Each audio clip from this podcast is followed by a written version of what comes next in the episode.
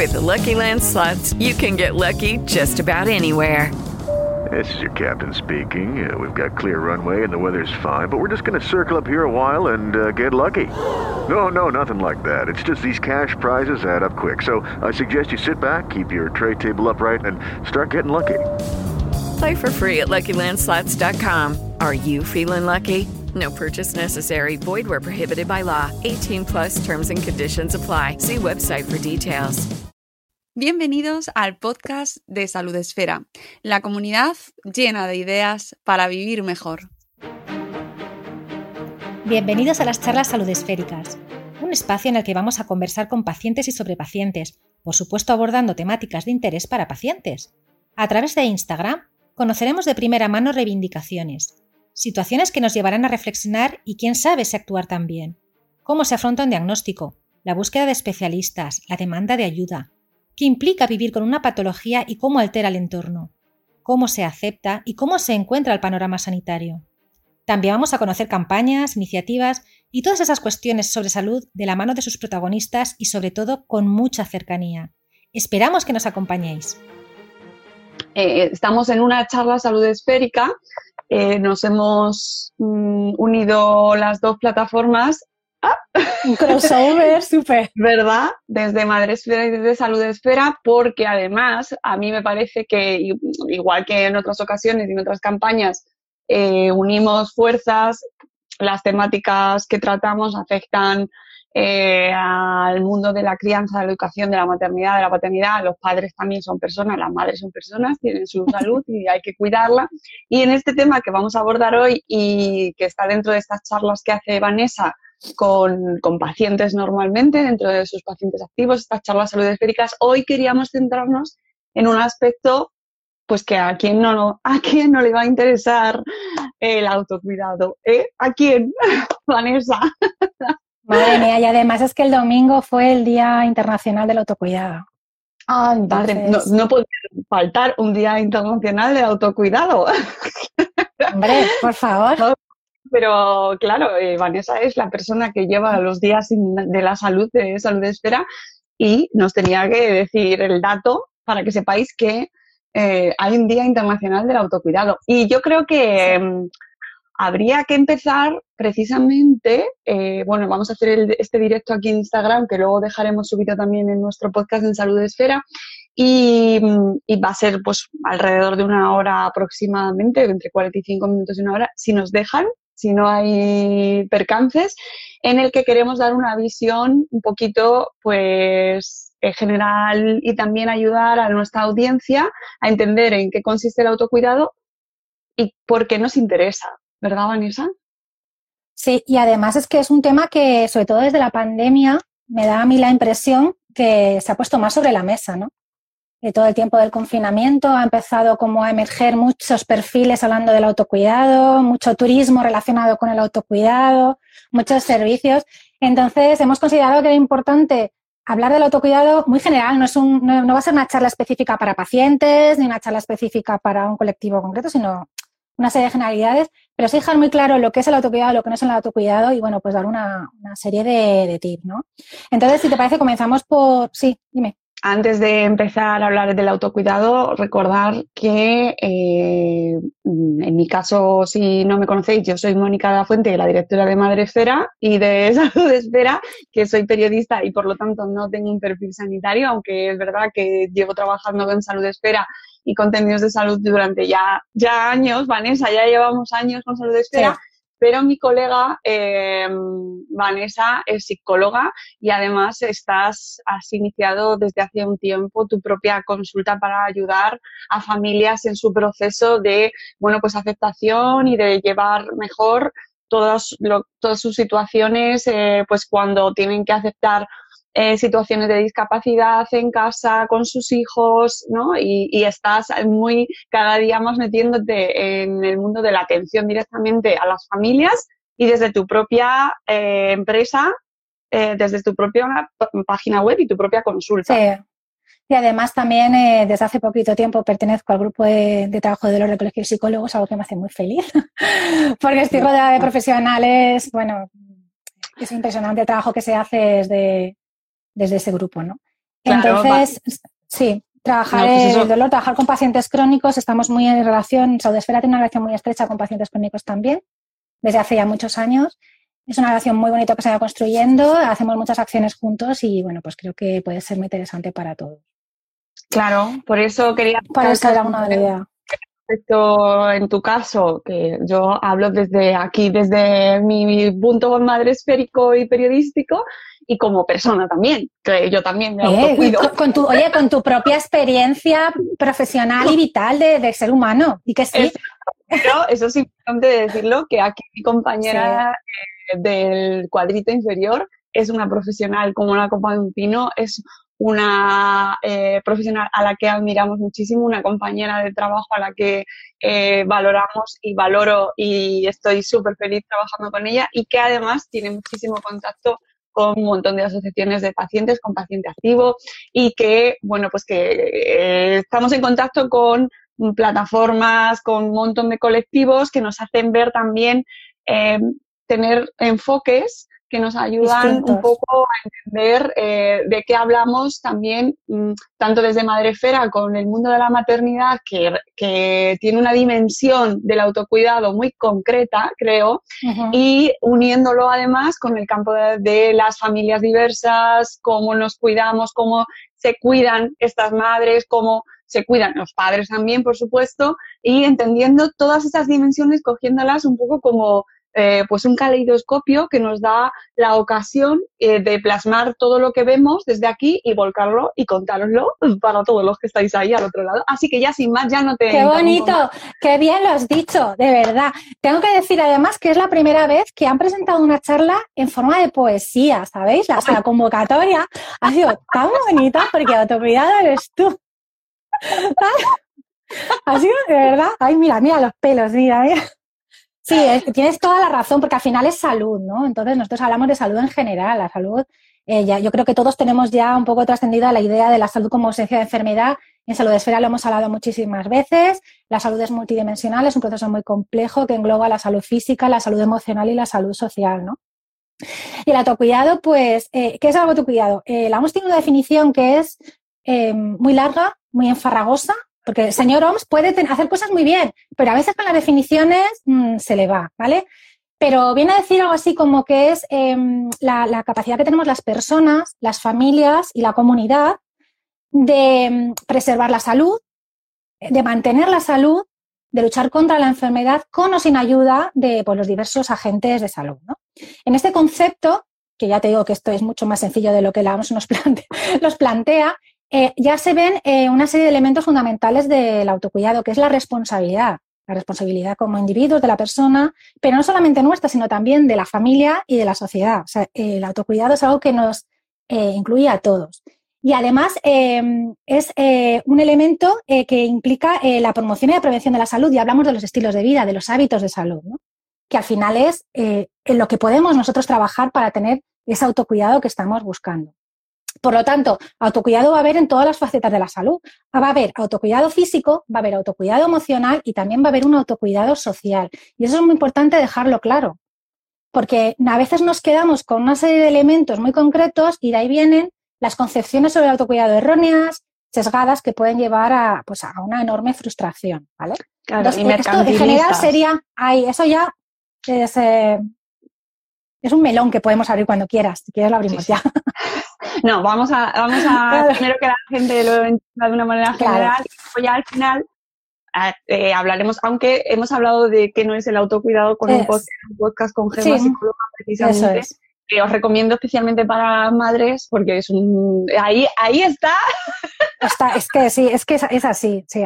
nosotros nosotros vamos a centrarnos sobre todo en los, en los estilos de vida y en los hábitos porque al final si nos damos cuenta eh, el estilo de vida que tenemos cada uno de nosotros lo vamos conformando con los años, ¿no? O sea, está en base, por un lado, nuestra biología y por otro lado, nuestro ambiente, nuestros aprendizajes, ¿no?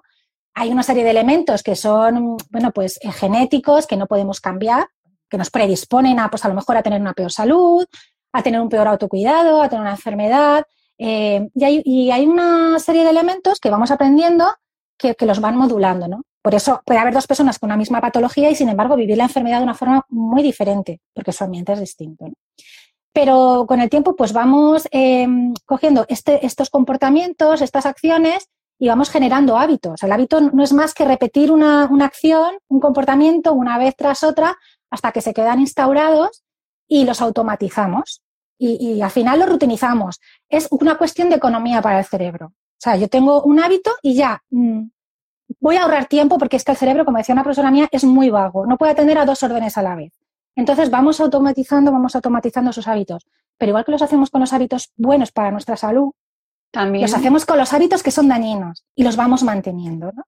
Lo bueno, que tenemos un cerebro que tiene una neuroplasticidad, ¿esto qué significa? Que nos va a permitir cambiar esos hábitos que son nocivos. Pero eso tenemos que mm, saber y tenemos que ser muy conscientes de que requieren tiempo, de que es un proceso, es un trabajo a largo plazo. Entonces, al final va a ser cuestión de cambiar hábitos. Em, al final siempre nos vamos a lo físico y no solo físico, pero es que eh, esto lo habló Gemma y lo hemos hablado muchas veces. Eh, al final todo pasa por nuestro estado físico también. Hombre. Sobre todo las, las madres o los pacientes o cualquier persona, cuando no tenemos un estado físico bueno, el resto de dimensiones de nuestra vida están alteradas. Si no dormimos bien, si no comemos bien, si no tenemos una buena salud, nuestra salud emocional se ve alterada. Por eso normalmente cuando aprendemos procesos de cambio empezamos por, los aspectos físicos que también son los más fáciles de cambiar. Sí, que, eso es algo que en salud de esfera se habla mucho, eh, que es el concepto de salud integral, ¿no? Y que yo creo que poco a poco se va entendiendo y a la hora, ahora que se está reclamando y reivindicando la importancia de la salud mental, entender cómo lo que tú decías, ¿no? Eh, la parte de la salud física, la salud social y la salud mental son uno al final. Todo, eso es. Claro, porque podemos tener muy buena salud, pero tener muchas dificultades de relación social. Y esto nos acaba afectando porque somos seres sociales. No estamos hechos para estar ahí en nuestras cuevas. Necesitamos llegar al momento que necesitamos. Y la pandemia nos lo ha confirmado. El confinamiento nos lo ha confirmado. Cómo hemos echado de menos a, la gente, ¿no? Y al mismo tiempo podemos tener eh, unas relaciones sociales estupendas, podemos tener, eh, pues oye, una salud eh, mental muy potente, pero estar hechos un trapo y a la larga todo eso va a repercutir ¿no? en, nuestro. Entonces, esto es todo integral, es multidimensional y necesitamos de todo para todo. Mm, claro, como se ha puesto tan de moda, ¿qué es el autocuidado? ¿Qué es el autocuídate? Cuídate, date. Pues es, porque efectivamente cogen un concepto muy necesario y, muy, y que es verdad, totalmente cierto, necesitamos cuidarnos para estar bien y cuidar a los demás, tenemos que cuidarnos nosotros. Pero ¿qué no es el autocuidado? Claro, es que em, aquí es importante eh, tener en claro tres cosas, tres aspectos, los pilares del autocuidado. Ya os explico por qué. El autocuidado se, basa, o sea, tiene como ejes, primero, em, el autovalorarnos, el querernos a nosotros mismos, tener un autoconcepto positivo de nosotros. Eh, en segundo lugar, hay una ausencia de autorrechazo, ¿vale? O sea, no, porque es que es muy importante cómo nos hablamos, querernos, cómo nos tratamos cuando nos equivocamos. Y en tercer lugar, el autocuidado eh, supone realizar una serie de acciones concretas que buscan pues, el bienestar. ¿Qué ha pasado? Que en este último pilar, en el de la realización de acciones específicas, se ha cogido algo concreto y se ha generalizado. El autocuidado, que es hacer cosas físicas que conllevan algo material, que conllevan una acción que muchas veces implica un estatus o una capacidad económica, porque es lo que están transmitiéndonos a través de las redes, a través de muchísima publicidad. ¿no? Se ha generalizado enormemente. ¿Qué sucede con esto? Que eso no es autocuidado, ¿vale? O sea, a veces puedes, puede implicar, puede tener relacionar, pero pensemos que muchas de las cosas que vemos como autocuidado simplemente es algo lúdico, que no busca un fin. El autocuidado siempre va a tener una finalidad y unos objetivos muy específicos y muy concretos. Y, son objetivos definidos para cada una de las personas según las necesidades que tienen. Por ejemplo, eh, tú puedes irte a un viaje de repente, pero tienes una montada en tu casa porque tienes bebés o porque tienes muchísimos problemas en el trabajo o porque tu salud está fatal o porque eres una persona sedentaria y ese fin de semana va a ser más contraproducente cuando tú vengas, no has descansado, has estado todo el fin de semana dándole vueltas, al final te has gastado un dinero ¿Por qué? Porque no era un viaje que a ti, como concepto de autocuidado, pues eh, era lo que necesitabas. Es que es muy importante, ¿no? Todo lo que vemos en las redes, em, eh, no, se nos puede olvidar que muchas de estas personas em, es su trabajo. Es su trabajo, ¿vale? Y hay mucha publicidad detrás. Yo no estoy criticando estos perfiles para nada porque yo soy seguidora también. A mí me gusta ver cosas bonitas también en Instagram, por supuesto. Pero no podemos proyectar nuestras necesidades con lo que vemos en las redes. Y esto es muy importante que lo, que lo tengamos en cuenta. ¿Vale? Tenemos que tener muy claro que el autocuidado tiene que obedecer a nuestra necesidad. Y nuestra necesidad no tiene por qué pasar eh, por irte a un balneario. Es que no, es que a lo mejor tienes que solucionar otras cosas antes y trabajar otras cosas antes que por querer chica todos queremos muchas cosas.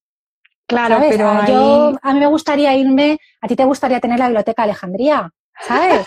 pero lo mismo antes, claro, ¿sabes? O sea, a mí me gustaría un viaje, pero mi realidad ahora mismo pues no me lo permite, ¿no? Porque eso eh, eh, redunda mucho en el tema de que de entendernos a nosotros mismos y cuáles son nuestras propias necesidades y, entender que el propósito de la publicidad y en muchos casos de las redes, porque detrás hay campañas publicitarias, es crearnos necesidades. Necesidades.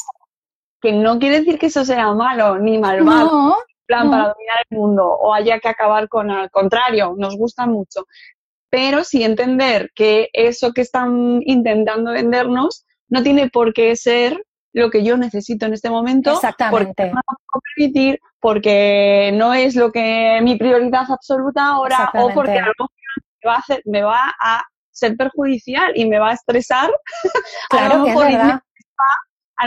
o, por ejemplo, eh, los, los temas de los retiros espirituales y la meditación, eh, yo, por ejemplo, a mí la meditación me estresa mogollón, ¿vale? Entonces, me pone muy nerviosa. Entonces, entendiendo que sería fantástico tener un fin de semana para desentenderme del mundo, eh, a mí la meditación eh, me genera un estrés maravilloso, con lo cual, pues a lo mejor no es lo que yo necesito. No, no es lo tuyo. Claro, es que está, muy claro, hay que tener muy claro cuáles son las necesidades. Entonces, vamos a dejar claro que Autocuidado no tiene que asimilarse a un gasto, ¿vale? Por ejemplo, si una inversión, es que, que tenemos que, tenemos que dar un poquito la vuelta. El autocuidado es una inversión, pero es una inversión dirigida a tus necesidades y a los objetivos que has, que has planificado y que necesitas que tú te has, eh, que tú has impuesto, ¿no? Una serie de objetivos. El autocuidado es, es algo, además, que muchas veces también se asemeja o tenemos la idea de que implica una debilidad, porque tenemos una herencia cultural las mujeres preciosa, adquirida, de cuidadoras. Entonces, cuando son las 5 de la tarde y tú sigues tumbada en el sofá, tienes tu cabeza diciendo, tengo que planchar porque no estoy jugando con los niños, mira tú que tengo que trabajar, cuando a lo mejor tu cuerpo lo que te está diciendo es, no, Mari Carmen, túmbate, descansa, que estás hecha polvo, que no has parado en toda la mañana, que te duele la espalda, pero no lo hacemos, no nos escuchamos. Tengo una pregunta aquí, Vanessa, precisamente además va en esto que estamos hablando. Eh, o si quieres, pero no quiero que se me pase, eh, lo tratamos luego si quieres, que nos dice eh, que cómo se trabaja en asumir esa realidad que no te permite hacer cosas. En su caso, su salud física le impide hacer vida normal. Eh, gracias a ti, Leti, em, y que a lo mejor va relacionado con mm, ver eso que quieres, que piensas que puedes llegar a poder hacer, pero que tus circunstancias no te lo van a permitir. Es decir, cómo manejas esa frustración ¿no? o esa, bueno, ese sentimiento de impotencia y ese sufrimiento que se genera porque quieres hacer algo o quieres decir, bueno, yo quiero, sé que a mí irme a pasear a la playa me va a venir bien, eh, pero no puedo hacerlo. No puedo ir a la playa. Claro, esto efectivamente, por eso es tan importante el autocuidado y por eso es tan importante definir en qué sí consiste. Porque eh, una de las cosas que íbamos a hablar, pero da igual, porque aquí el orden de los factores sí que no afecta para nada. Ya, ya ves, ¿eh? vamos a ir. A... ya lo sabíamos, además. Eh, mirad, em, el autocuidado, emprender una acción de autocuidado supone, como hemos dicho, definir un objetivo, ¿vale? Y vamos a entrar directamente en cómo podemos. Y esto va, va a llevarnos a responder a esta pregunta. Lo primero que tenemos que hacer es eh, contestar una serie de preguntas, ¿no? ¿Cómo hemos aprendido a autocuidarnos? ¿Quién nos ha enseñado? ¿Nos han aprendido, nos han enseñado a cuidar de los demás? ¿Quién nos ha enseñado? ¿Cómo nos ha enseñado? ¿Nos han enseñado a querernos a nosotros mismos? A, hablar de nuestras emociones? ¿Nos han enseñado a gestionar las relaciones? Después, ¿cómo nos cuidamos? ¿Cómo lo estamos haciendo en este momento? ¿Duermo lo suficiente? ¿Cómo lo suficiente? Bueno, aquí todos sabemos ya que hay una serie de hábitos, no vamos a repetirlos, pero me hablo con amabilidad cuando me equivoco, ¿vale? Todo eso, ¿cómo lo hago? Y después, eh, ¿cómo quiero cuidarme, no? Que esto ya es algo totalmente personal. Hay una frase que me gusta mucho que dice que eh, el cuidado es una puerta que solo se abre desde dentro. ¿Vale? Y es verdad, es que solamente mm, nosotros somos los agentes que podemos impulsarlo. ¿vale? Una vez que esto lo tenemos claro, ya podemos empezar a definir los objetivos de, del autocuidado. Vamos a empezar por uno de los hábitos que nos hacen daño y decir, ¿qué quiero cambiar? Esto. Y vamos a hacer objetivos muy pequeñitos. Tienen que ser objetivos accesibles, alcanzables, eh, a corto plazo, que sepamos que vamos a cumplir. Em, esto va muy en relación con lo que ha dicho ella. Si yo no puedo em, irme de vacaciones a la playa, pero tengo pues, posibilidad de irme al campo o tengo posibilidad de distraerme de alguna manera, voy a ponerme un objetivo que tenga relación con ese momento de bienestar. Y sobre todo, cada vez que lo cumpla, me voy a reforzar. El reforzamiento va a ser clave. Un reforzamiento personal que parece una tontería, pero es que bien lo has hecho. Oye, pues fíjate que parecía que no ibas a salir los 15 minutos a andar y lo has hecho. Ole tú. Oye, si necesitas un refuerzo externo, como premiarte con algo físico, tangible, una chuche, un, un, algo, pues lo haces. Pero reforzamiento siempre que hagamos la conducta. Porque esto ya va a generar cambios. Parece que no. Pero todo esto va a generar cambios a nivel cerebral y va a hacer que nos vayamos sintiendo mejor. Por lo tanto, nuestra frustración va a ser, va a ir disminuyendo. Eh, hay cosas que no podemos cambiar. Pensemos que hay muchísimos agentes que, están fuera de nuestro alcance, pero hay muchos otros que sí que están, que sí que están eh, bajo nuestra capacidad de modificarlos, ¿no? Y es ahí donde tenemos que ver qué podemos cambiar. A veces vamos a necesitar ayuda externa, a veces vamos a necesitar ayuda de eh, pues la atención primaria de los eh, profesionales de la salud, de, los enfermeros que tengamos confianza, de los fisioterapeutas, dependiendo de cada persona, o de un psicólogo o de un psiquiatra, que pueda ayudarnos a guiarnos en una sesión o dos sesiones a precisamente enfocar nuestro plan de cuidados y superar esas frustraciones. ¿no? Pero una de, los, de las formas eh, más eficientes de lograr ese cuidado y superar esa frustración es precisamente hacer objetivos alcanzables. Y también va a evitar que abandonemos, porque la falta de motivación suele ser uno de los factores que hace que la gente no se lance a hacer acciones de cambio. Sobre todo cuando tienes niños pequeños, por ejemplo, o estás en una etapa de una carga mental brutal con el trabajo, o los pacientes que tienen dolor. Es que, ¿cómo me voy a poner yo ahora? Bueno, pues vamos a hacer objetivos tan fáciles, tan fáciles, que tú sabes que vas a cumplirlo y después vamos a ir subiendo la dificultad y vamos a ir cambiando estos objetivos. Entonces, esa es una de, las maneras, haciendo objetivos muy genéricos, eh, em, perdón, muy concretos, porque cuando nos eh, ponemos metas genéricas, por ejemplo, ¿qué necesito yo? Ser feliz, estar bien, dormir bien, tener una alimentación sana. Estos objetivos no se pueden cumplir. Necesito comer tres piezas de fruta al día o dos, porque no como nada. Bueno, pues vamos a empezar por dos. Eh, quiero ser feliz. Bueno, pues voy a intentar si tengo personas tóxicas a mi alrededor con las que hablo todos los días, voy a intentar hablar tres días a la semana. Voy a ir reduciendo las. Oye, o voy a bloquear, o voy a silenciar, o voy a hacer desconexión digital. Es que esto tampoco. O me voy a poner yo en el centro por primera vez. Y voy a cuidarme yo por primera vez antes de cuidar a los demás. Porque veo que esto no va, ¿no? Entonces tenemos que hacer un montón, hay un montón de acciones que se pueden ir haciendo poco a poco. Esto eh, es un proceso muy lento, como hemos dicho. Y puede generar frustración, sí, porque vivimos en una sociedad muy inmediata. Y si yo veo que estoy haciendo un esfuerzo y no obtengo recompensa en el momento, bueno, pero si lo hacemos esos objetivos pequeñitos y vemos que los cumplimos, tenemos una, recompensa, aunque sea muy pequeñita, pero es que cada vez el esfuerzo va a ser mayor y la recompensa, oye, pues es que hace un mes yo no caminaba y ahora salgo a caminar tres días a la semana media hora y es que me encuentro mejor y es que me duele menos la espalda y es que por la noche pues estoy, estoy mejor, ¿no? Puedo hablar, puedo ver una serie, no me quedo dormida porque estaba reventada, pero es que he librado todas esas tensiones, ¿no? Mientras que hacía ejercicio. Hago siempre hincapié en el ejercicio porque al final es lo que hemos comentado. Si no estamos bien de salud física. El deporte. El deporte, la mm. alimentación. pues es que me dolía el estómago, tenía ardores. O el peso, eh, la imagen corporal. O sea, aquí también es muy delicado hablar del body positive, ¿no? Que esto podíamos hablar otro día. Porque cada uno tenemos nuestra imagen corporal y la que nos gusta. No estamos hablando de idealizar, sino con qué nos sentimos nosotros a gusto. ¿Vale? Hacemos, eh, eh, ¿Qué hacemos para mejorar eh, nuestra, nuestro autoconcepto, ¿no? Nuestra, nuestra autoestima al final, que hay que trabajarla. Eso es un tema antes de seguir, contesta Leti que era la persona que nos ha escrito a la pregunta, nos contesta, dice, muchísimas gracias, tengo una peque de tres años y mi espalda no me deja estar apenas de pie. Espero que sea temporal pero ya llevo dos años mal. Me ha ayudado mucho vuestra respuesta, qué bien. Estoy en manos de fisios y psicólogos en el camino, pero cuesta mucho. Muchas gracias. Gracias a ti, Leti.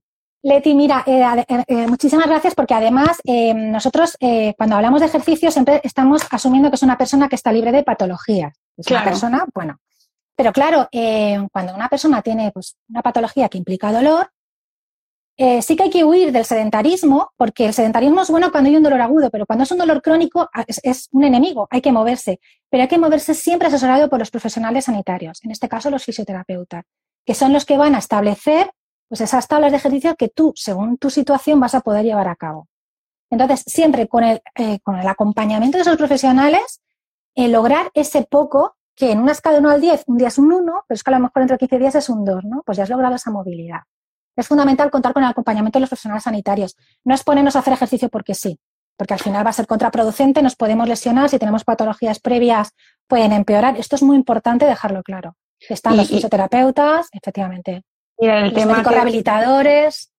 Claro, y justo que hablabas de la imagen corporal, que es melonazo, porque precisamente, y además relacionado con el mundo de las redes, donde nos movemos todos muchísimo y en el que además se ha volcado también esa, como se ha detectado que hay mucha gente que pues nos está moviendo lo suficiente o está muy preocupada, evidentemente, por su aspecto físico, porque repercute en, su, en, sus, en sus emociones, en su manera en la que vive, en su, en su salud eh, mental, nos están vendiendo y nos venden que de una manera rápida, efectiva, te puedes cuidar eh, siguiendo X pasos, comiendo esto o haciendo esta tabla y que de una manera ah, rápida y sencilla vas a perder peso, evidentemente, porque siempre nos lo venden así, relacionando de esta manera eh, el autocuidado con el aspecto físico y con perder peso, ¿no? Eh, creando una, una relación, utilizando esa relación que hemos heredado de un montón de generaciones atrás, ¿no? Que es que la delgadez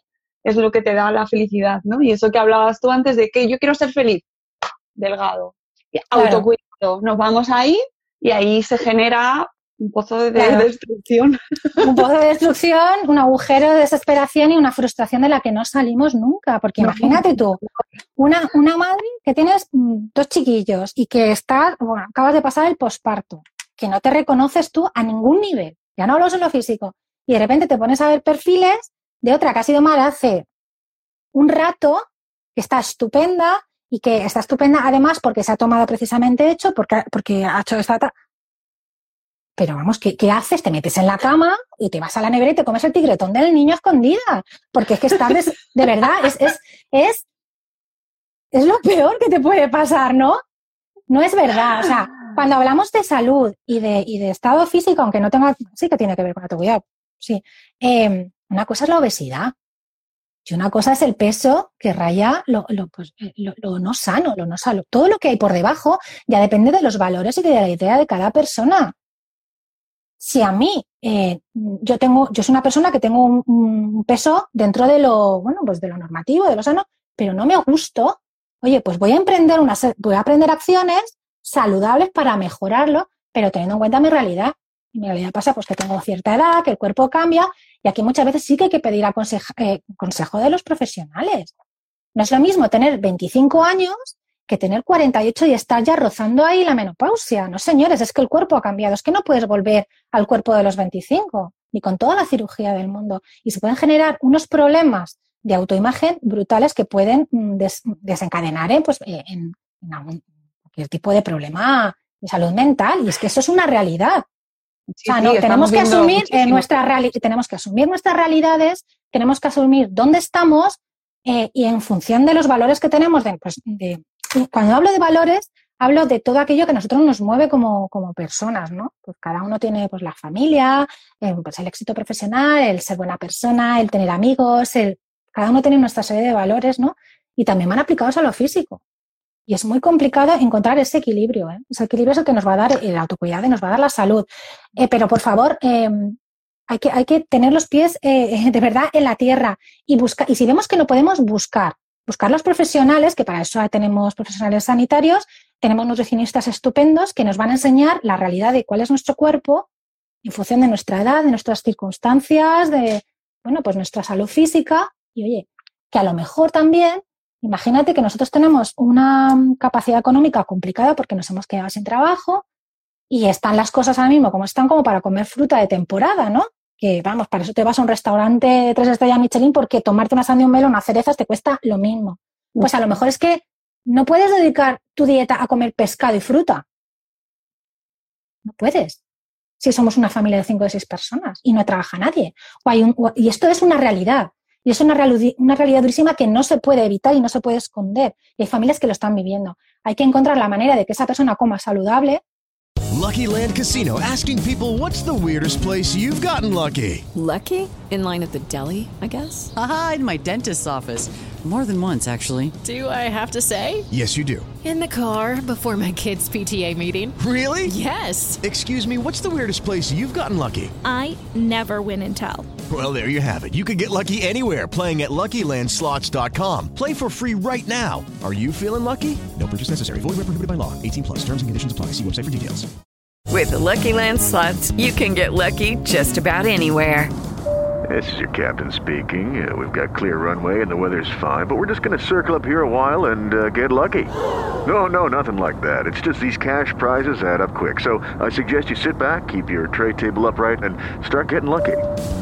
Play for free at LuckyLandSlots.com. Are you feeling lucky? No purchase necessary. Void where prohibited by law. 18 plus terms and conditions apply. See website for details. Primero por salud física y luego por salud mental, porque esa imagen física que proyecta de espejo no es la que ella quiere tener, pero hace falta hacer cambios en la dieta y su situación no se lo permite. ¿Cómo Claro. compaginas eso? Claro, por eso ¿Cómo lo que compaginas hablábamos eso? de la Necesitas, importancia eh, de la salud social, ¿no? Es tener un entorno, rodearte de gente que te apoye en ese proceso, ¿no? De, aparte de los profesionales. Es que es tan importante, hablamos de las relaciones sociales, pero las relaciones sociales sanas, por favor, las relaciones tóxicas no las queremos. Y es muy, muy, muy difícil soltar. No tenemos adquirido todavía esa, esa habilidad ¿eh? de, soltar y de decir lo que pensamos y de ser- hablamos mucho de asertividad, pero cuando toca de alguien cercano, alguien de nuestro, de nuestro entorno a lo mejor, o alguien con el que tenemos relación mucho tiempo, soltar es muy complicado, pero a veces no queda más remedio. Rodearnos de gente sana que nos acompañe, rodearnos de profesionales, al final somos una sociedad como hemos hablado y es la única forma de hacer los cambios y de ir sorteando, bueno, pues estos baches que podemos tener, pues, económicos, sociales, personales, etcétera. Claro, entonces ahí la cosa es, eh, ¿el autocuidado es una cuestión que podamos hacer solos o cómo lo trabajamos, Vanessa? Porque, claro, si es social es muy complicado cambiar. No podemos eliminar la guerra de Ucrania, por mucha No. ansiedad que nos genere, ¿no? Eh, exactamente, a ver, lo hemos dicho, hay, hay cosas que no podemos cambiar, que son externas, son factores extrínsecos a nosotros y no podemos cambiar nada.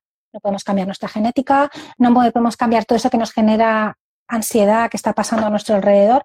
Todo lo, eh, todo lo que podemos hacer para cambiarlo es responsabilidad individual y el cambio empieza por nosotros, ¿vale? Entonces, ¿qué vamos a cambiar? Todo aquello que va a hacer que nuestro estado de ánimo mejore. Si nuestro ánimo mejora, vamos a tener menos ansiedad y vamos a saber controlar y manejar mejor todos esos agentes externos que no podemos controlar. Al final se trata de encontrar un equilibrio, porque cuando nuestro autocuidado es mejor, todo eso que nos hacía daño va, teniendo menos fuerza.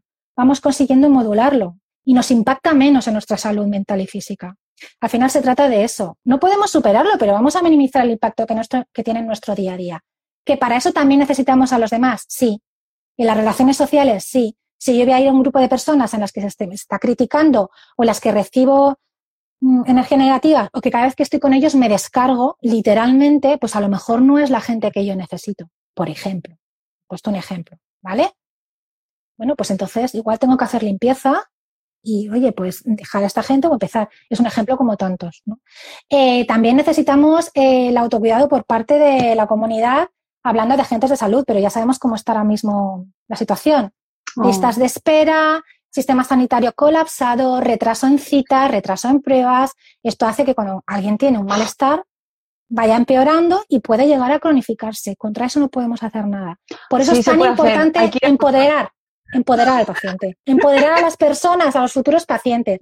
Que eso es lo que nosotros tratamos de hacer desde, También. desde Salud Esfera y tantas cuentas de, de pacientes que han ido surgiendo precisamente Sí, eh, cuando uno está empoder- claro, cuando uno está empoderado, sabe gestionar la información, Eh, porque autocuidado también es tener una buena adherencia al tratamiento, es saber conservar los medicamentos, que de eso hemos hablado en Maresfera, cómo conservar los medicamentos, ¿no? Es saber comunicarle al profesional de salud cómo te encuentras para ahorrar tiempo en las consultas. Quiero decir, tenemos mucha responsabilidad individual y mucho que hacer como pacientes informados. Entonces, siempre se pueden hacer cosas, ¿vale? Para compensar y, bueno, pues minimizar ese daño que nos puede hacer, pues lo que no está bajo nuestro control. Y luego ya después vamos a votar también para evitar Bueno. que nos la salud pública. Pero bueno, eso Madre cuando mía, nos- sí, eso también, eso es- da otro. Claro, porque eso me da mucha rabia. Eh, en ocasiones en las que eh, se están desmantelando ciertas infraestructuras eh, sociales, se pone el foco en el autocuidado. Y amiguitos, no caigamos en esa trampa. Es decir, nosotros estamos haciendo aquí esta charla porque es importantísimo, es esencial y es imprescindible saber conocerte y saber qué necesitas y cómo cuidarte, pero no nos caigamos en la trampa de que es que el auto, con el autocuidado ya no dependemos de eh, infraestructuras No. de salud y que con eso lo hemos solucionado todo. Esa filosofía, o sea, psicología positiva de eh, si quieres puedes. No. No, Si tengo un, un No. cólico nefrítico, no, por mucho que yo me autocuide, descargar la responsabilidad. Una cosa es la responsabilidad individual. Cuando hablamos de responsabilidad individual, hablamos de la capacidad que tenemos nosotros de hacer ese cambio de salud, ese cambio de hábitos. Pero descargar la responsabilidad de un sistema que no funciona en el paciente, no, nunca. O sea, si no tenemos psicólogos suficientes en el sistema de salud y tenemos a gente con verdaderos problemas, ojo, aquí no es algo individual, aquí es un problema Ajá. social. Y es un problema social de una envergadura brutal. Y conforme eso se vaya cronificando, se vaya enquistando, vamos a tener muchísima más gente que va a requerir un sistema que no va a poder atender. ¿Y por dónde va a explotar esto? ¿Por dónde va a salir esto? ¿Vale? Que- y es una cosa que lo tenemos ya aquí, que se ha ido gestando, se ha ido gestando con el tiempo y nos está explotando en toda la cara. Hecha esa reivindicación que no podíamos dejar Tan necesaria. Claro, pero es que me da mucha rabia que te vendan la moto, ¿no? Y no, amigos, o sea, autocuidarse es evidente que es necesario, todos deberíamos saberlo y hay cosas que evidentemente podemos hacer y ahora entraremos en ese tema, ¿no? Eh, Pues, por ejemplo, el alcohol, ¿no? No lo bebas porque ah, luego está la otra parte de me voy a autocuidar, me voy a dar esos caprichos que sé que me hacen sentir bien, aunque sepan que me perjudican, ¿no? Pero que no caigamos en la trampa y pensemos que sola es nuestra responsabilidad cuidarnos, alimentarnos bien, hacer deporte y con eso ya eh, hemos cumplido y ya el resto ya no tiene ninguna responsabilidad. No. No, no, no, no. Es que me encanta que sea rotuta porque es un no muy grande, es un no además en mayúsculas, de estos que te ocupan ahí todo. No. Eh, el autocuidado, eh, ya lo- creo que lo hemos dejado bastante claro, es más que solamente el autocuidado físico, ¿no? O sea, esto podría ser también, ¿qué no es el autocuidado? El autocuidado físico, no, no solamente autocuidado físico. El autocuidado emocional, es autocuidado social, es, una, es algo multidimensional y que no se nos olvide, por favor. No podemos descuidar ninguna de las esferas. Al final y al cabo ya hablamos de salud, ya lo hemos dejado muy claro. Y necesitamos tener salud en todas las esferas de nuestra vida. ¿Que, que vamos a tener al 100%? Pues mira, no. Sería lo deseable, pero seamos realistas. Con el ritmo de vida que tengamos cada uno, con nuestras circunstancias personales, ¿qué redes de apoyo tenemos? ¿Con qué recursos contamos? Y no hablo Claro. solamente de recursos económicos, hablo de recursos sociales, de, rec- de todo tipo de recursos, ¿vale? De redes de apoyo. ¿Tenemos personas que nos puedan acompañar, ayudar, echar una mano? Depende de cada persona, por eso eh, diseñar un plan de autocuidado tiene que ser muy específico para cada persona, ¿no? Tiene que empezar por unos objetivos muy concretos y además no podemos trabajar dos objetivos a la vez, es algo secuencial, ¿vale? No, no es, es paralelo. Primero trabajamos unos objetivos y cuando más o menos acerquen aquello que deseamos, vamos a empezar con otro, pero asumiendo que, pero por favor, eh, tengamos muy claro que el autocuidado es mucho más que comer bien y que irnos de vacaciones. La- irse de vacaciones es genial, es lúdico, es algo que tenemos culturalmente eh, pues eh, asumido y aceptado. Pero puede obedecer a veces una necesidad de autocuidado o simplemente ser algo. Y si no los tienes, pues buscaremos la forma.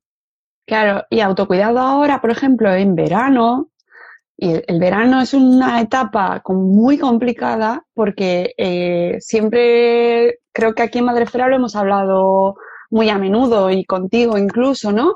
Es una etapa como que idealmente fantástica, es decir, se asocia a un periodo de ocio, diversión, de, mm, bueno, pues de relajarse, mucha gente tiene vacaciones, los niños no tienen colegio y todo lo que antes, cuando no teníamos estas responsabilidades, no éramos madres o no teníamos X circunstancias, lo vivíamos como, ¡uh, verano! ¿Qué voy a hacer en verano? Pues ahora se, se convierte en una época más complicada aún porque lo que para los demás es diversión y socio y es relax, para otras personas muchas, y desgraciadamente muchísimas más de las que nos podríamos imaginar, se convierten en una tortura precisamente por esa misma presión que existe por disfrutar el verano, vivir el verano, eh, mira, que, mira dónde están de vacaciones, cuídate, descansa, desconecta, mientras tú con tus circunstancias no puedes.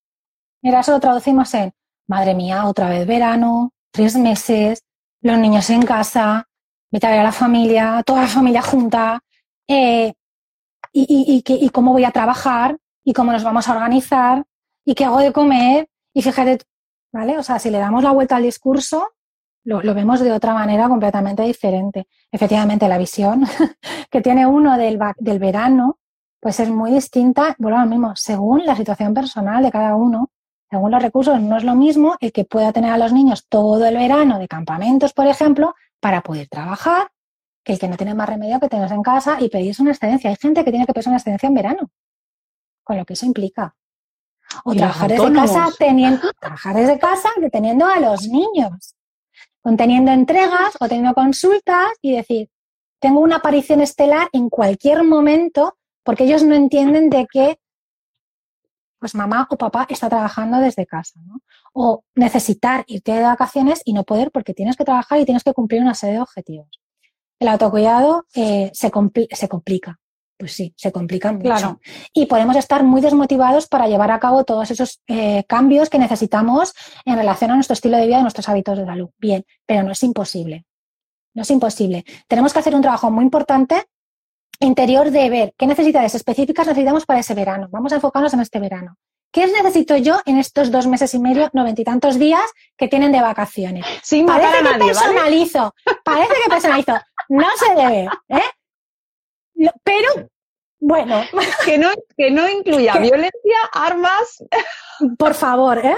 Pero, ¿qué necesito yo para estos tres meses? Ya no hablo del resto del año, porque a lo mejor mis necesidades ahora cambian.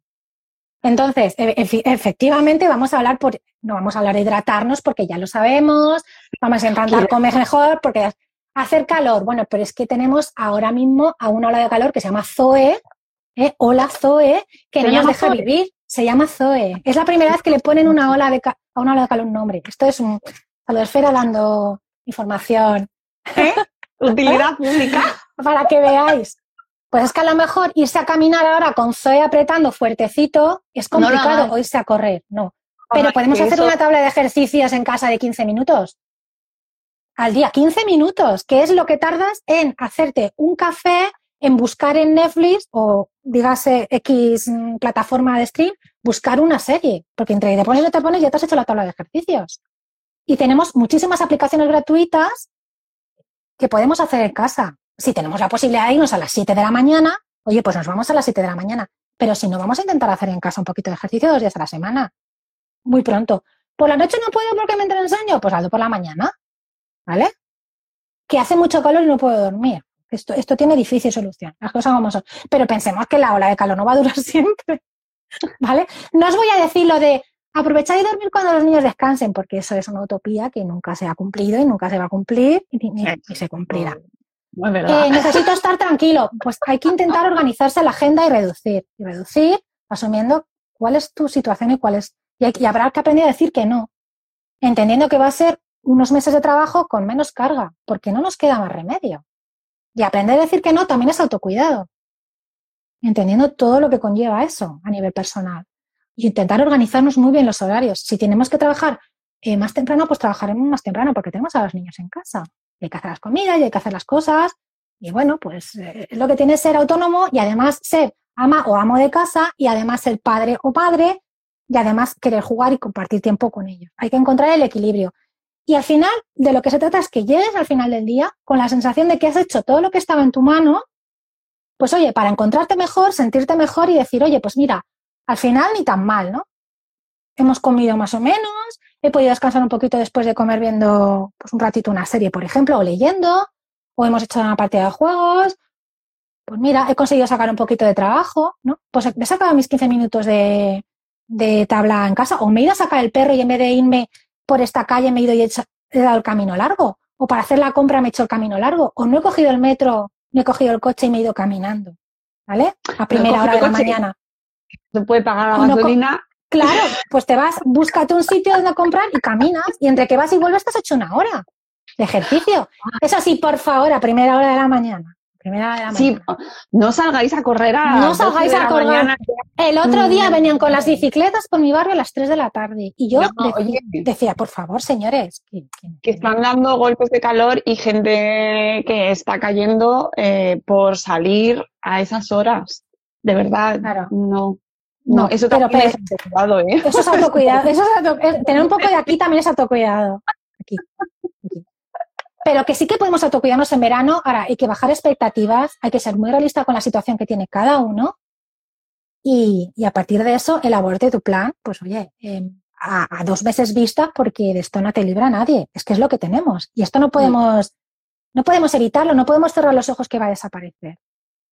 Podemos tomarnos un heladito como recompensa y decir, oye, pues mira, qué bien lo he hecho, me voy a tomar un heladito después de cenar o después de comer, ¿no? Y qué maravilla, y qué bien. Y, y, como estamos en Instagram eh, y vivimos en este mundo conectado, pues, y es muy importante eh, ser conscientes de cuál es nuestra realidad, de dónde vivimos, de qué vivimos, sin que eso no implique que lo podemos cambiar, es decir, la parte de reivindicación, de lucha, de, de trabajar para cambiar esa situación desde los enfoques por donde puedas tirar, pero sabiendo dónde estás, eso es súper importante y entender que lo que vemos pues es otro mundo, es no es el Y ahí con eso es muy importante. La parte de la reivindicación es muy importante porque eh, tenemos que reivindicar no, pensando en lo que ya ha pasado y lo que, sino pensando en el futuro. Entonces tenemos que reivindicar desde esta, desde la posición actual, pues por la sanidad, por una ley de cuidados, eh, por la ley de conciliación, etcétera, etcétera, por todo aquello que nos permita tener pues bueno, mejores herramientas para el autocuidado. Porque la conciliación por sí misma no es autocuidado. Claro. Te permite llevar a cabo una serie de estrategias que luego te van a permitir a ti establecer una serie de hábitos saludables, cambiar tu estilo de vida y al final lograr el autocuidado. Es un medio para un fin, pero tenemos que ir alcanzándolo entre todos y la reivindicación es fundamental, ¿no? O sea, intentar, pues entre todos, ¿qué podemos hacer entre todos? que tenemos mucho, mucha gente a nuestro alrededor, colectivos, cuentas, que, que se mueven muchísimo y que yo creo que es al final, y además tú que lo ves tanto, ¿no? Incluso desde tu propia experiencia, cómo esa reivindicación, ese contar lo que os pasa, ¿no? Cómo estoy viviendo esto que me está pasando, sea lo que sea, ¿eh? Hablo de familias eh, diversas y, y, y cómo contáis vuestra experiencia de lo que le pasa a vuestros hijos, y a vosotras, pero también desde la salud mental, desde la crianza, eh, desde el mundo de cualquier faceta, eh, esa parte de divulgación, de contar tu experiencia y contar tu testimonio y compartirlo con el mundo, puede convertirse en una manera de ayudarte también porque sientes que estás eh, contribuyendo de alguna manera a cambiar esa realidad que te estás está haciendo sentir mal, ¿no? Estoy pensando en activismo autista, en, en tu propio trabajo, desde tu cuenta, en el sindicato de madres de, hijos con discapacidad, ¿no? Todos estos colectivos que con la situación que tenéis eh, os volcáis y dais parte de vuestro poco tiempo y poca energía que os queda a trabajar precisamente para cambiar aquellas cosas que sentís que se pueden cambiar desde la sociedad. Incluso solo el hecho de contarlo, ya por un lado os hace sentir mejor y por otro lado puede contribuir a que el resto del mundo también os ayude, ¿no? Y ponga de su parte para cambiarlo. Es que lo que, no, lo que no se cuenta no existe, ¿vale? Eso lo hemos dicho muchas veces. Entonces, simplemente la gente no es consciente de otras realidades que están pasando a su lado. En el momento en que alguien lo cuenta, a ti ya se te abre ese mundo. Ya empiezas a tener otros puntos de vista y otras realidades, ¿no? Y, cuando empiezan a juntarse muchas voces, empiezan los cambios. Y empiezan a aparecer escuelas de verano inclusivas, empiezan a, aparecer personales de apoyo, empiezan a conseguirse pequeños logros que con el tiempo pues van siendo cada vez mayores y van eh, eh, dando respuesta a más y más familias. Entonces, por eso es tan importante, porque al final no todos tenemos capacidad de decisión a nivel social. No tenemos el poder, ¿no? No somos políticos, no tenemos poder de decisión, pero sí tenemos el poder de comunicar. Y si podemos eh, comunicar y compartir y apoyar y ayudar eh, desde nuestra propia experiencia a otras familias, con el tiempo cada vez son más voces, son más voces, son más voces y llega un momento que eso no se puede obviar. Llega un momento en que eso resuena y hay que tomar medidas, ¿no? Porque se ve que efectivamente hay una desigualdad muy importante, hay un sector que está siendo discriminado y eso repercute directamente en las familias y eso repercute al final en todo porque estamos eh, viendo a familias que tienen que hacer uso de prestaciones sociales cuando podían estar trabajando, pero no pueden trabajar porque no tienen cómo atender a sus hijos, ¿no? estamos ahí en un círculo, por eso es tan importante hablar de todas estas cosas, ¿no? Y que llegue un verano y que podamos decir, oye, pues mis hijos están en campamentos eh, sin empeñar un riñón y claro. Porque hay personales subvencionados, personal de apoyo subvencionado por parte pues, de las autonomías locales del Estado a quien le corresponde. Entonces, eso a mí me parece súper importante. Yo quería. Que no dejéis de hacerlo. No, no, no dejé de hacerlo. Yo quería eh, proponeros una especie de ejercicio. Bueno, quien dice ejercicio dice. Eh, cómo, cómo, plantear eh, un objetivo fácil de autocuidado, ¿vale? Entonces, es muy sencillito. Es simplemente buscar de ese hábito que queréis cambiar, ese objetivo, y hacerlo muy sencillo. Por ejemplo, soy una persona súper sedentaria. Quiero hacer ejercicio, ¿vale? ¿Cuánto ejercicio? Pues voy a hacer 15 minutos al día. Hacer una tabla que diga eh, los días a la semana. Pues voy a hacerlo dos días a la semana, ¿no? ¿Qué tipo de ejercicio? 15 minutos, una tabla en casa. ¿Vale? ¿Lo he hecho? Sí o no. El grado de dificultad, del 1 al 10. Si no lo he hecho, ¿por qué no lo he hecho? ¿Y qué puedo hacer mañana para hacerlo mejor? Por ejemplo, voy a hacer 15 eh, minutos de tabla eh, martes y jueves. ¿Lo he hecho? Sí. De dificultad, un 6. Vamos a seguir haciendo 15 minutos. Cuando ese grado de dificultad de un 3, pues vamos a subir eh, los 15 minutos a media hora, por ejemplo, o a 20 minutos. ¿Vale? Vamos viendo nosotros, cuando ya no nos cuesta hacerlo, hacerlo más. Pongo este ejemplo porque yo creo que una tabla de ejercicios en casa podemos hacerla prácticamente todos. ¿eh? Que no lo he hecho. ¿Por qué no lo he hecho? Pues porque me puse de la tele, porque me quedé dormida, porque me puse a atender. ¿Qué puedo hacer para mejorarlo?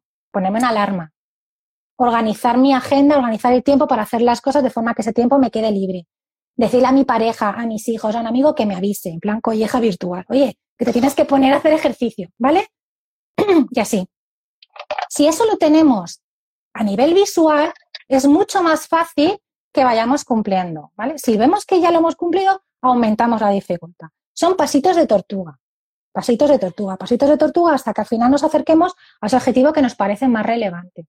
Al final, ¿cuál era mi idea? Hacer ejercicio de forma regular.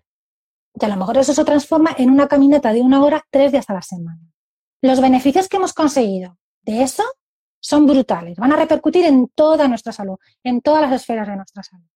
Y ya podemos pasar a trabajar, pues a lo mejor, a lo mejor no tenemos que trabajar el sueño porque ya dormimos mejor, ¿vale?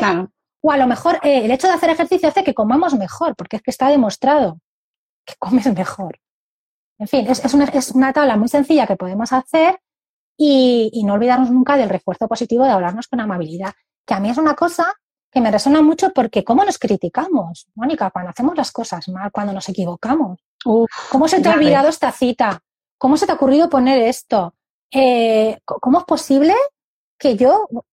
Y nos hablamos mal, o sea, y nos miramos al espejo y nos tratamos fatal. ¿Trataríamos así a nuestros peques, a la persona que más queremos del mundo? ¿Por qué no nos hablamos con más amabilidad, con más cariño? Es que eso es muy importante también para el autocuidado, es un elemento fundamental, el querernos. Y hay un trabajo de autoestima ahí brutal. Si la autoestima está un poquito, pues también habrá que trabajarla. Y a lo mejor si necesitamos a un profesional. Sí, bueno, seguro. Eso, vamos, eso seguro. Y sin notar que sobre el tema del deporte, eh, siempre revisión física, que estemos en plena, o sea, que, estemos bien, siempre una, una, revisión antes de ponernos a hacer ejercicio y que si no lo hemos hecho nunca, es fundamental eh, y seguir a profesionales que podéis encontrar en redes que divulgan sobre deporte y cómo hacerlo de una manera sostenible y saludable, como por ejemplo Sara, Sara Tavares, que la Tavares. también en Twitter y en Instagram y que tiene eh, dos libros maravillosos, el último dedicado al deporte y la mujer, que a nosotras nos afecta especialmente y que es fundamental que la mujer, eh, sobre todo ya en nuestra etapa, Vanessa, pero bueno, toda la vida, toda la vida, porque el deporte y las niñas tiene también ahí una connotación tremenda, cómo se nos ha enseñado el ejercicio físico y, y, toda y, cómo lo, y lo mal que lo hemos aprendido y lo mal que lo hemos llevado toda la vida precisamente también relacionado con nuestro aspecto, porque hacíamos ejercicio, cómo lo hacíamos. Entonces, seguid a gente tan buena como Sara Tavares para eh, no caer en, ese, en esa relación tan simplista y tan dañina de voy a hacer ejercicio para cuidarme, pero en realidad lo de cuidarme es adelgazar, ¿vale? Porque ahí caemos en un montón de problemas, un montón de, de, vernos equivocadamente y de no entender que nuestro cuerpo al final es nuestra herramienta principal, nuestra única herramienta. Ya, o sea, en definitiva, eh, autocuidado en líneas generales son los hábitos saludables que conocemos. Ir a revisiones eh, médicos, consejos médicos, revisión ginecológica, suelo pélvico, todo esto, el dermatólogo, o sea, todo eso es autocuidado. Comer bien, em, beber suficiente líquido, evitar consumir sustancias tóxicas, hablamos de alcohol, hablamos de, de fumar, ¿vale? Todo esto yo creo que a estas alturas eh, cuidar nuestras relaciones, efectivamente. Pero em, esto implica, aparte del trabajo personal, eh, conciencia, constancia y paciencia. ¿Vale? ¿Por qué? Tomar conciencia de que hace cambio. Constancia porque los hábitos hay que trabajarlos y paciencia porque esto lleva un tiempo. Entonces, eh, atendiendo a toda nuestra salud física y a todas nuestras relaciones, es posible, claro que es posible instaurar nuestros hábitos. Pero lo que, hemos, lo que os hemos comentado, eh, ¿qué necesito yo? ¿Qué necesito yo en este momento de mi vida? Mira, a mí me pasa una cosa que acaba de destetar a mi hija Itana, esto es una anécdota, pues tendría, vive pues tendría 7 ocho meses, ¿no? Y yo era un momento en el que me encontraba fatal. O sea, es uno de los momentos más oscuros de mi maternidad. Rodrigo estaba a tope de crisis, yo no dormía nada, estaba a tope también de terapias. Una niña que le acababa de quitar el pecho que no había podido darle más allá de los siete meses y me daba una pena que me moría. No podía reconciliarme en mi cuerpo porque yo no es que hubiera engordado mucho, pero como había empalmado dos embarazos, pues estaba eh, inmensa, no era capaz de mirarme el espejo, no me miraba al espejo. Y no, y no podía con mi vida. Y mi marido me regaló en Reyes eh, para el fin de semana siguiente un viaje a un balneario con mi prima. Mi prima tiene mi edad, nos llevamos cinco meses, que la quiero como una hermana, y es una chica, ahora ya es, es mamá y tal, pero en aquella época era una soltera estupenda y tochísima, ¿no? Y no me, y no me dio, no me dio posibilidad, porque mi marido pensaba que era lo mejor para mí, ¿no? Salir de ahí, de los niños, desconectar. Se llevó a mi madre para que le ayudara a cuidar a los niños. ¿Qué creéis que pasó? ¿Qué crees que pasó ese fin de semana de balneario en Murcia? Epic fail. O sea, primero, yo no podía dejar de pensar en Rodrigo. Se ve que una crisis. En, un bebé de siete meses. Eh, meterme yo con un bañador que me tuve que comprar deportivo ahí en el balneario, si es que no era capaz de mirarme. Eh, tenía, mi, mi, alimentación era nefasta, o sea, comía fatal. Y yo era consciente y cada vez que comía me sentía peor todavía. Yo lo pasé fatal. Y fue un dinero que invirtió importante para nada. Y a ver cómo se lo. por eso, por eso queríamos esto, que es una anécdota mía personal. Eh, lo recuerdo siempre. Un viaje no es una, no es una solución. El dejar, tienes que encontrar tu momento vital. ¿Qué hubiera necesitado en ese momento? Pues a lo mejor hubiera necesitado una horita sola en casa, ducharme sola 15 minutos, poder darme un paseo sin, sin carro gemelar, no sé, a lo mejor eso me hubiera ayudado más. Buscad aquello que a vosotros os, os venga bien. A veces sacar al perro 15 minutos de una ducha en soledad. Desayunar sentados, que parece una tontería, pero hay mucha gente que desayuna de pie porque va deprisa por la vida desde que se levanta hasta que se acuesta. Comer y no comer en 10 minutos, comer en 20 minutos sentado, masticando y tragando la comida sin prisa. Hay un montón de cosas que podemos hacer para autocuidarnos. A lo mejor a mí, pues eh, en este momento me apetece sentarme 10 minutos a leer y no puedo. Y si lo logro, qué descanso mental. Cada uno tenemos que encontrar aquello. No nos proyectemos, por favor, en los demás. El autocuidado es muy, muy, muy individual. Y a veces una salida al cine, un día puede equivaler a 15 salidas de viajes estupendos y nos puede ayudar y nos puede enriquecer o, quedar con unas amigas o una charla con unas amigas más. Nos quedan 23 segundos, nos van a cortar Instagram. Eh, pues, nos están pues preguntando que cómo se lucha contra la procrastinación. Si quieres, otro día quedamos y hablamos. Pues otro día quedamos y hablamos de todo esto y Lo siento, más es que, eh, es, que es un temazo, ese es un temazo. y ahí ha terminado el directo. Eh, nos cortó la plataforma directamente, abruptamente la transmisión, así que simplemente aprovecho y entro en este podcast para despedir este programa, este episodio. Espero que os haya gustado, que os haya ayudado a entender mejor el concepto del autocuidado y gracias a Vanessa por, esta charla salud esférica tan fantástica, una más, que podéis encontrar todas las anteriores también en nuestro podcast y volveremos pues con más nuevos contenidos interesantes en el podcast de Salud Esfera. Adiós.